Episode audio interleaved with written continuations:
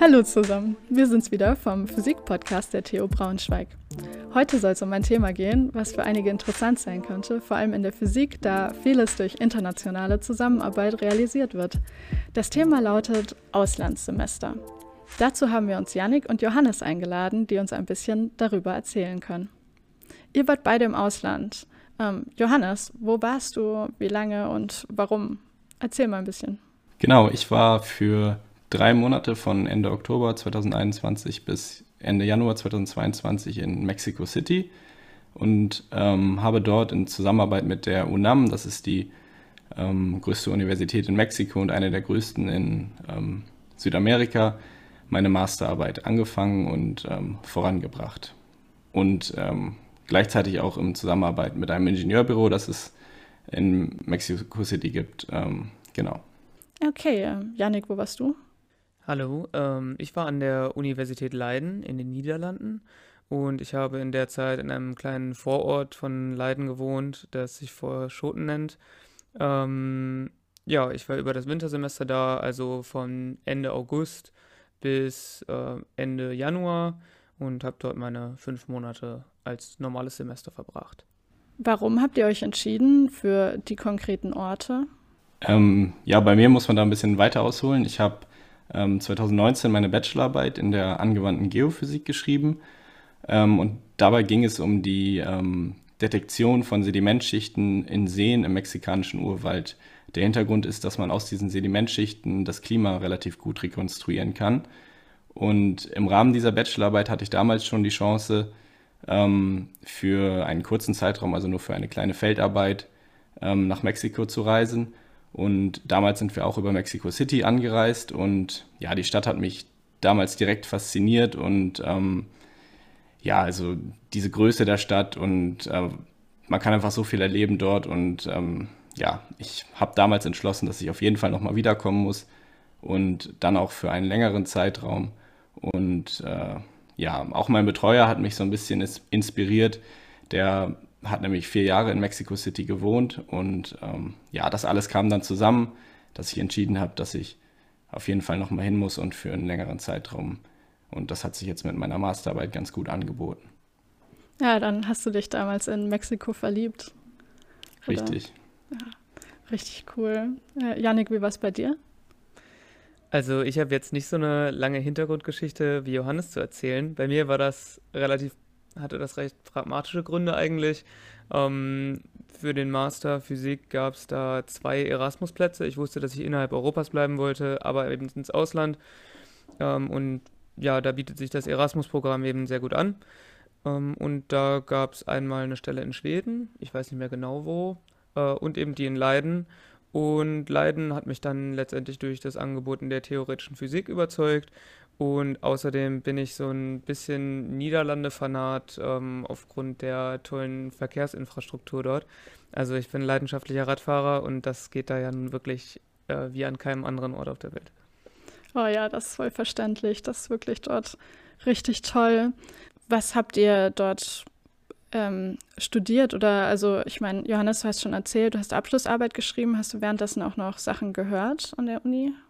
Ähm, also Veranstaltungen direkt habe ich jetzt nicht gehört, ähm, also Vorlesungen oder sowas in der Art. Ähm, ich, äh, wie, wie, ich schon erwähnt habe, ich war halt ähm, dort in Kooperation mit der UNAM. Dort habe ich mir einige Veranstaltungen anhören können, habe mit den ähm, Leuten dort vor Ort ein bisschen reden können ähm, und in Kooperation mit einem Ingenieurbüro, in dem ich mich viel aufgehalten habe.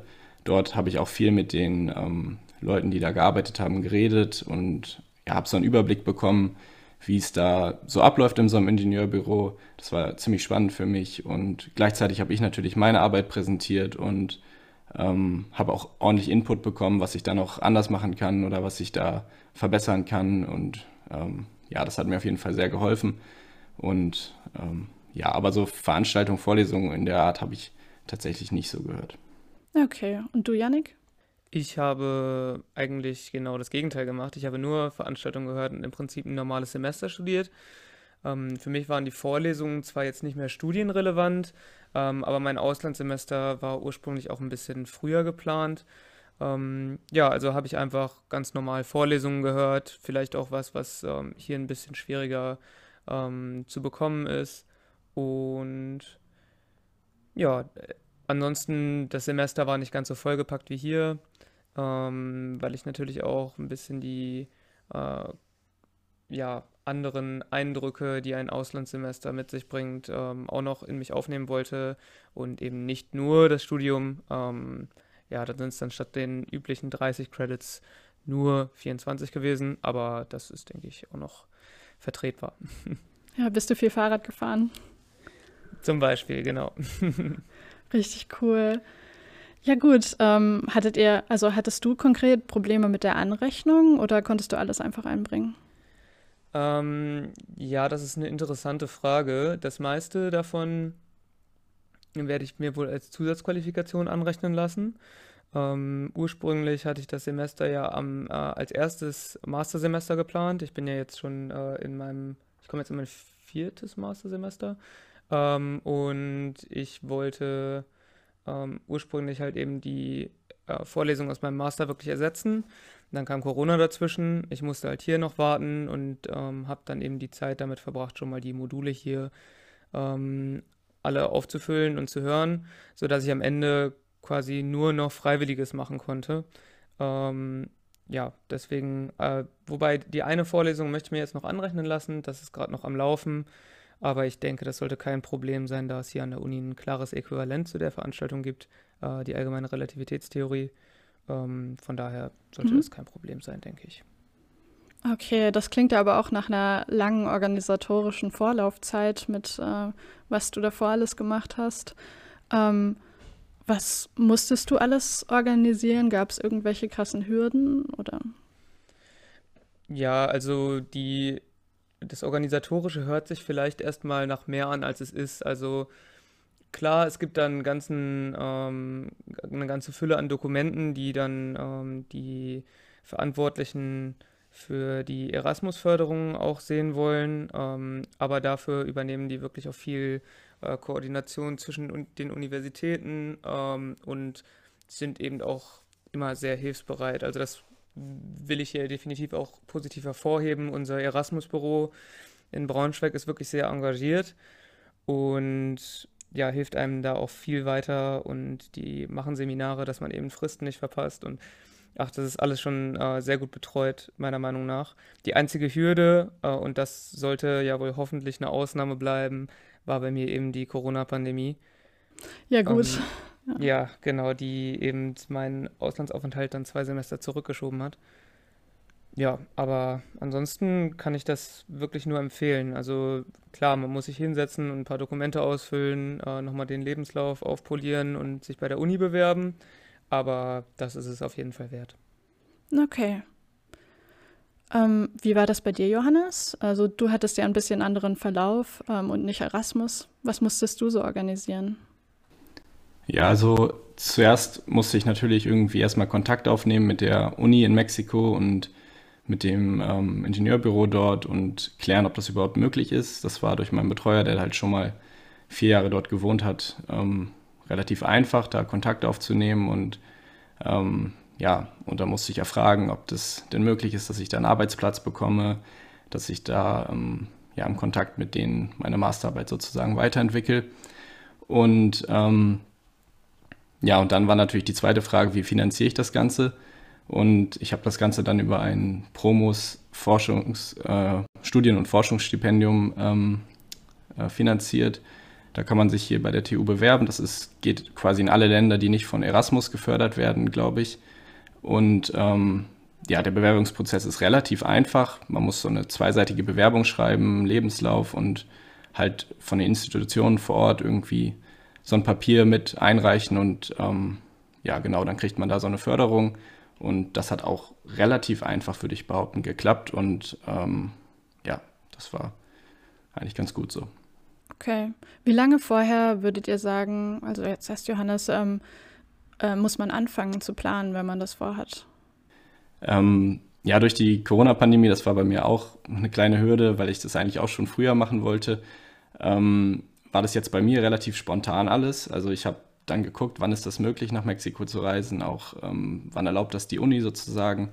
Und ähm, deswegen habe ich mich ich weiß nicht, vier, fünf Monate vorher erst angefangen, wirklich darum zu kümmern und das, dann wurde es erst so richtig konkret.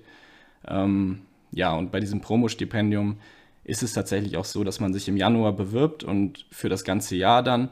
Und ähm, es gibt noch eine zweite Bewerbungsphase im Juli dann. Also genau, man bewirbt sich eigentlich höchstens so sechs, sieben Monate vorher.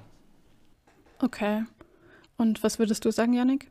Ja, bei den Erasmus-Plätzen ist das ähnlich, würde ich sagen. Also ähm, so ein paar Monate Vorlauf reichen theoretisch. Es gibt Fristen zum Sommer- und Wintersemester immer für die Bewerbung. Die habe ich jetzt natürlich nicht im Kopf, aber ich kann mir auch vorstellen, dass sie in unterschiedlichen Jahren unterschiedlich liegen. Aber da verweise ich einfach mal an die Erasmus-Seite der TU Braunschweig. Ähm, mhm. Ja, aber ansonsten ist, denke ich, das Wichtige, dass man sich einmal den Katalog oder den Vorlesungskatalog der Gasthochschule anschaut, guckt, was einen da interessiert.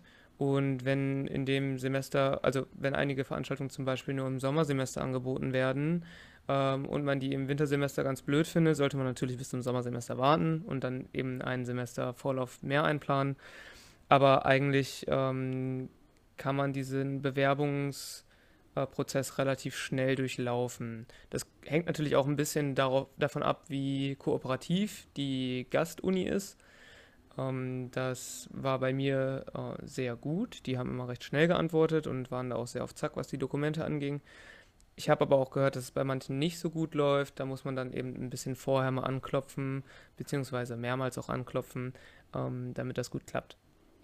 Die Wohnungssituation ist ja von Land zu Land ziemlich unterschiedlich. Ich meine, Mexiko und Niederlande sind jetzt nicht unbedingt ähnliche Länder. Ähm, wo habt ihr gewohnt? In einer Wohnung oder gab es Wohnheime? Johannes? Ja, die Wohnsituation war bei mir tatsächlich ein bisschen speziell. Also ähm, ich habe in einer bewachten Wohnanlage gewohnt, ähm, wo es quasi so ein Eingangstor gab und man, ja, man wurde nicht immer so richtig kontrolliert, aber man kannte den Pförtner sozusagen und ähm, der wusste, wer da ein- und ausgeht. Ähm, dadurch hat man sich natürlich auch sehr sicher gefühlt, aber das war für mich natürlich irgendwie erstmal gewöhnungsbedürftig. Und innerhalb dieser Wohnanlage gab es dann ja quasi so ein kleines Dorf, wo es wirklich auch ähm, einen Supermarkt gab und Spielplätze.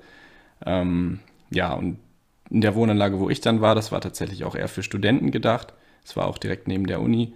Und ähm, ich habe dann in dieser Wohnanlage in einer WG gewohnt mit vier anderen Studierenden und meiner Vermieterin, die hat auch bei uns mit in der Wohnung gewohnt.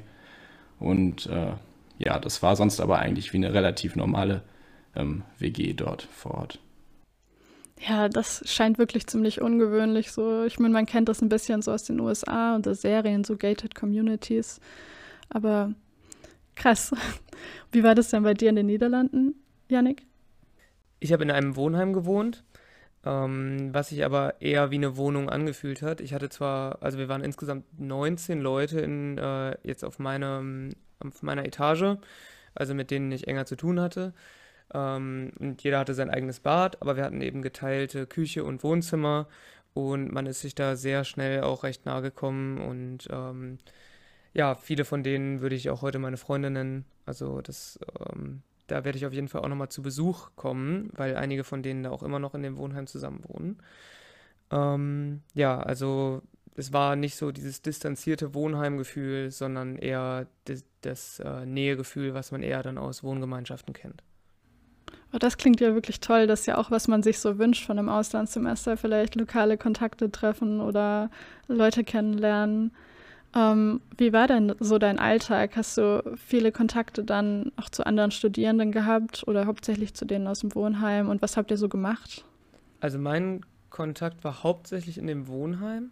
Ähm, man muss auch sagen, in dem Wohnheim waren ausschließlich internationale Studierende. Also da haben keine Studierenden gewohnt, die aus den Niederlanden kommen. Ähm, und einer von denen hat auch äh, zufällig genau das gleiche studiert wie ich und auch so ziemlich die gleichen Kurse belegt wie ich. Das heißt, mit dem hm. konnte ich dann sowieso ähm, auch den Studienalltag gut gemeinsam bewältigen. Ähm, ja, und in der Uni hatte ich dann äh, so ein paar Leute, mit denen man noch zusätzlich gequatscht hat. Ähm, aber hauptsächlich hat das soziale Leben auch in meiner Wohngemeinschaft stattgefunden, würde ich schon sagen. Ähm, da hat man dann ja, viel gemeinsam un äh, unternommen, äh, gemeinsam das Sportprogramm der Uni Leiden ausgekostet. Ähm, ja, waren mal klettern, mal äh, die eine oder andere Party geschmissen natürlich. Ähm, ja. Was für Leute hast du so kennengelernt, Johannes? Ja, bei mir, ich habe auch eher Leute über meine ähm, Wohngemeinschaft kennengelernt, ähm, an der Uni eher weniger, durch die Pandemie bedingt so ein bisschen und auch, weil ich ja nicht so richtig Vorlesungen gehört habe, da war der Kontakt dann natürlich ein bisschen schwieriger. Aber in meiner WG habe ich ähm, ziemlich coole Leute kennengelernt, ähm, einen Philosophiestudenten, mit dem ich mich super gut angefreundet habe und ähm, ja, auch generell haben wir sehr viel unternommen dann zusammen und die haben mir die Stadt gezeigt und das war sehr cool. Und auch bei der Arbeit, also bei der ähm, bei dem Ingenieurbüro habe ich ähm, viele coole Leute kennengelernt, die mir viel gezeigt haben und ähm, ja, so war es immer möglich, eigentlich viel zu unternehmen und ich bin gut rumge rumgekommen und genau, das war eigentlich ziemlich gut. Toll. Was würdet ihr jetzt so insgesamt sagen über euren Auslandsaufenthalt, also so als Fazit? Ähm, hättest du da was, Johannes? Ja, prinzipiell hat es sich auf jeden Fall sehr gelohnt. Also ich konnte auf der einen Seite meine Masterarbeit gut weiterentwickeln, bin da vorangekommen, war sehr produktiv da und habe auch gut Input bekommen von den Leuten dort vor Ort und habe auf der anderen Seite aber auch die Firma da kennengelernt, die Uni so ein bisschen kennengelernt und ähm, ja, das war sehr, sehr spannend für mich. Ähm, persönlich habe ich natürlich ähm, meine Sprachkenntnisse weiterentwickelt, also mein Spanisch ist deutlich, deutlich besser geworden ähm, in der Zeit und ähm, ja, auch generell die Leute dort so ein bisschen kennenzulernen und ähm, so ein bisschen kultureller, Aus, kultureller Austausch. Das war auch sehr interessant und hat mir echt viel Spaß gemacht. Also würde ich auf jeden Fall weiterempfehlen. Ah, ja, das klingt wirklich cool. Janik, habt ihr eigentlich ähm, Niederländisch oder Holländisch geredet oder Englisch hauptsächlich? Also, ja, so ein paar Brocken Niederländisch hat man dann äh, natürlich immer versucht zu sprechen. Ähm, ich habe mich leider zu spät für einen Sprachkurs beworben. Also das kann ich auf jeden Fall schon mal äh, mitgeben für Leute, die sich jetzt inspiriert fühlen, in die Niederlande zu fahren.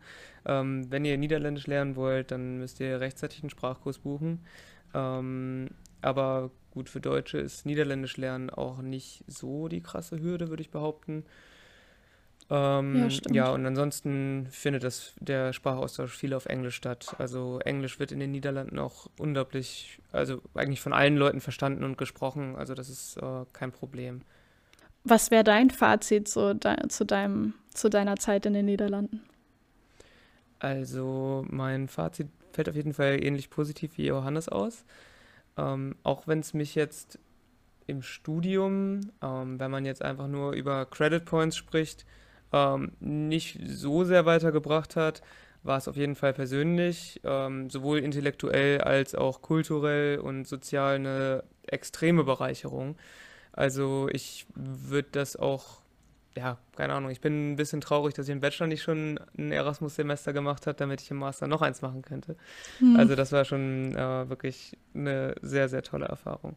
Und ähm, ja, wie gesagt, ich habe ja auch ein paar Freunde daraus mitgenommen. Ähm, und das ist einfach eine Erfahrung, die ich auch mein Leben lang, äh, denke ich, sehr in sehr guter Erinnerung behalten werde. Ja, das klingt wirklich toll. Hast du was auf dem Herzen, was du jetzt noch anderen Personen sagen würdest, die sich gerade überlegen, ein Auslandssemester zu machen? Oder irgendwelche Tipps oder also ich würde sagen, wenn man gerade auf der Kippe steht, ob man es wirklich machen soll oder nicht, dann würde ich ähm, auf jeden Fall den Rat geben, sich einen Ruck zu geben und das durchzuziehen.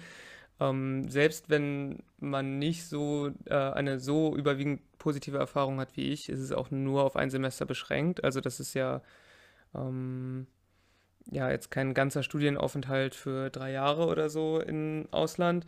Und äh, ja, auch andere Kulturen mal ein bisschen zu beschnuppern und da drin zu leben für eine Zeit lang, ähm, halte ich persönlich auch für sehr bereichernd ähm, für alle Leute. Aber ja, also wie gesagt, die Hürden sind relativ klein, äh, zumindest beim Erasmus-Programm. Äh, über die anderen Programme kann ich jetzt nicht viel sagen. Ähm, aber hier findet man eben viel Unterstützung und ja, wenn man die Idee hat, das zu machen, dann äh, unbedingt. Johannes, hast du noch was auf dem Herzen? Was würdest du einer Person sagen, die sich das gerade überlegt? Ja, man, man sollte sich nicht von der Bürokratie abschrecken lassen, die es da vielleicht gibt, aber ähm, das ist auf jeden Fall alles machbar. Und ich finde auch gerade hier bei uns in der Physik, so habe ich das erlebt, war es so, dass ich mich an viele Leute wenden konnte und nachfragen konnte, wie es denn, wie das denn alles so läuft und was es für Möglichkeiten gibt, ähm, weil man sich halt gut kennt bei uns in der Physik. Und ähm, ja, das hat mir auf jeden Fall sehr geholfen. Und ja, auch selbst wenn es dann irgendwann mal, wenn man dann da ist oder so und es läuft nicht direkt alles so gut, das war bei mir der Fall. Ich war am Anfang ähm, recht krank und ähm, eine Woche lag ich irgendwie flach im Bett und das war natürlich nicht so cool und da hatte ich schon so Gedanken, was machst du jetzt hier, warum bist du hier und ähm, ja, aber danach ging es steil bergauf und also nicht entmutigen lassen und einfach ähm, darauf vertrauen, dass es besser wird und dass es gut wird und ähm, ja, das hat bei mir auf jeden Fall geholfen und das würde ich auch allen empfehlen. Vielen Dank euch beiden, Yannick und Johannes und an alle unsere HörerInnen. Danke für die Aufmerksamkeit. Sehr gerne. Sehr gerne. Tschüss. Tschüss.